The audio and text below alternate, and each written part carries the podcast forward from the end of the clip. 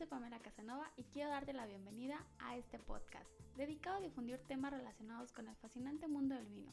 Estoy aquí para guiarte de forma sencilla y entre amigos.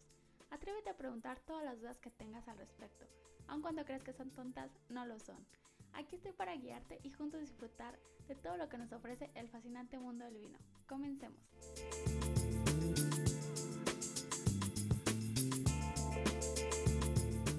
Hola, bienvenidos al podcast. El día de hoy vamos a estar platicando sobre los tipos de maderas y robles que existen para la fabricación y uso de las barricas que nos sirven para la crianza de nuestros vinos.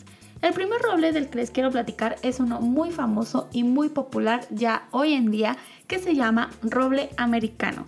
Algunas características del roble americano es que la madera es muchísimo más dura, es más resistente y permeable, lo que nos va a ayudar a extraer muchísimo más rápido los aromas en nuestro vino. Algunos de estos aromas que van a estar presentes en el uso de roble americano ya traducidos en nuestro vino es el cacao o el café y además de cierta forma suelen transferir menos cantidad de taninos provenientes de la misma madera que es el roble americano. Otro de los robles más populares y más utilizados es el roble francés. Este se dice que es un poquito más elegante y equilibrado ya que va a respetar de mayor forma los aromas de nuestra variedad, o sea, la esencia natural de esta variedad que va a estar colocada dentro de un roble de madera francesa. Los aromas que nos va a aportar este roble francés van a ser algunas notas a vainilla, frutos secos, algunas notas especiadas y algunos toquecitos balsámicos. Pero también existen nuevos robles o otras tendencias que se están utilizando en cuanto a la barrica. Tenemos el roble español que tiene una semejanza más o menos al roble francés. Este nos va a proporcionar algunos aromas a vainillas y también unos toques ahumados. Otro tipo de roble que también está siendo muy popular es el roble húngaro. Esta madera es muy interesante ya que en el mundo de la onología se está empezando a utilizar un poquito más este roble húngaro. También se utiliza para la fermentación y la crianza de los vinos tintos como ya lo hemos mencionado y va a conservar muchísimo mejor los aromas propios de cada variedad. En mis redes sociales les voy a estar compartiendo una infografía con esta información justo de los robles y los tipos de madera que se utilizan para la elaboración de barricas. Así que no se lo pierdan y síganme en redes sociales. Pasando al tema de otras maderas que se utilizan que ya no son provenientes de la familia de los robles, tenemos la acacia. Esta puede distinguirse de dos variedades o dos usos que se le da a la acacia.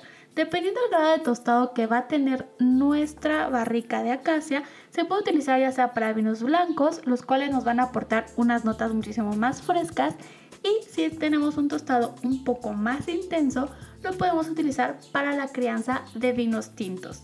También tenemos la madera proveniente del cerezo, que al igual que la madera de la acacia, el cerezo van a existir dos tipos de barricas que se van a utilizar.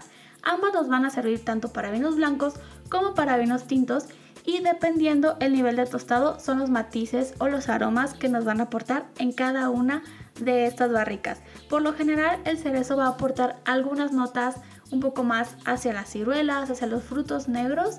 También podemos encontrar las barricas elaboradas a partir de pino y estas son muy populares y muy utilizadas en las Islas Canarias, ya que de ahí viene la variedad autóctona con las cuales se elaboran estas barricas a partir del pino.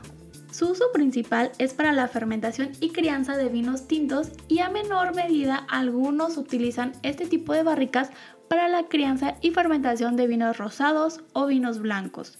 Los vinos que han sido criados en barricas de pino tienen una nota denominada T y cuya cualidad más importante es que llegamos a encontrar ciertas notas que nos recuerdan a la resina del pino. Por último, tenemos la madera de castaño.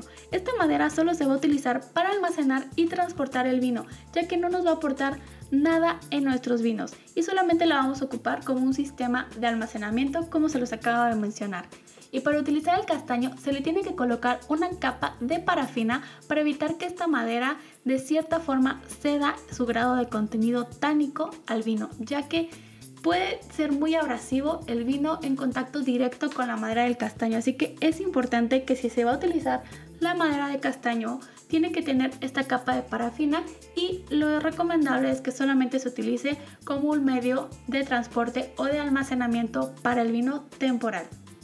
Y esto ha sido todo por el tema de la semana. Me gustaría leer sus dudas o comentarios y por supuesto de qué otros temas les gustaría que platiquemos.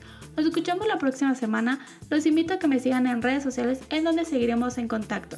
En Instagram me encuentran como Pamela Sommelier y en Facebook como Pamela Casanova Sommelier. Nos escuchamos a la próxima. Vino abrazos.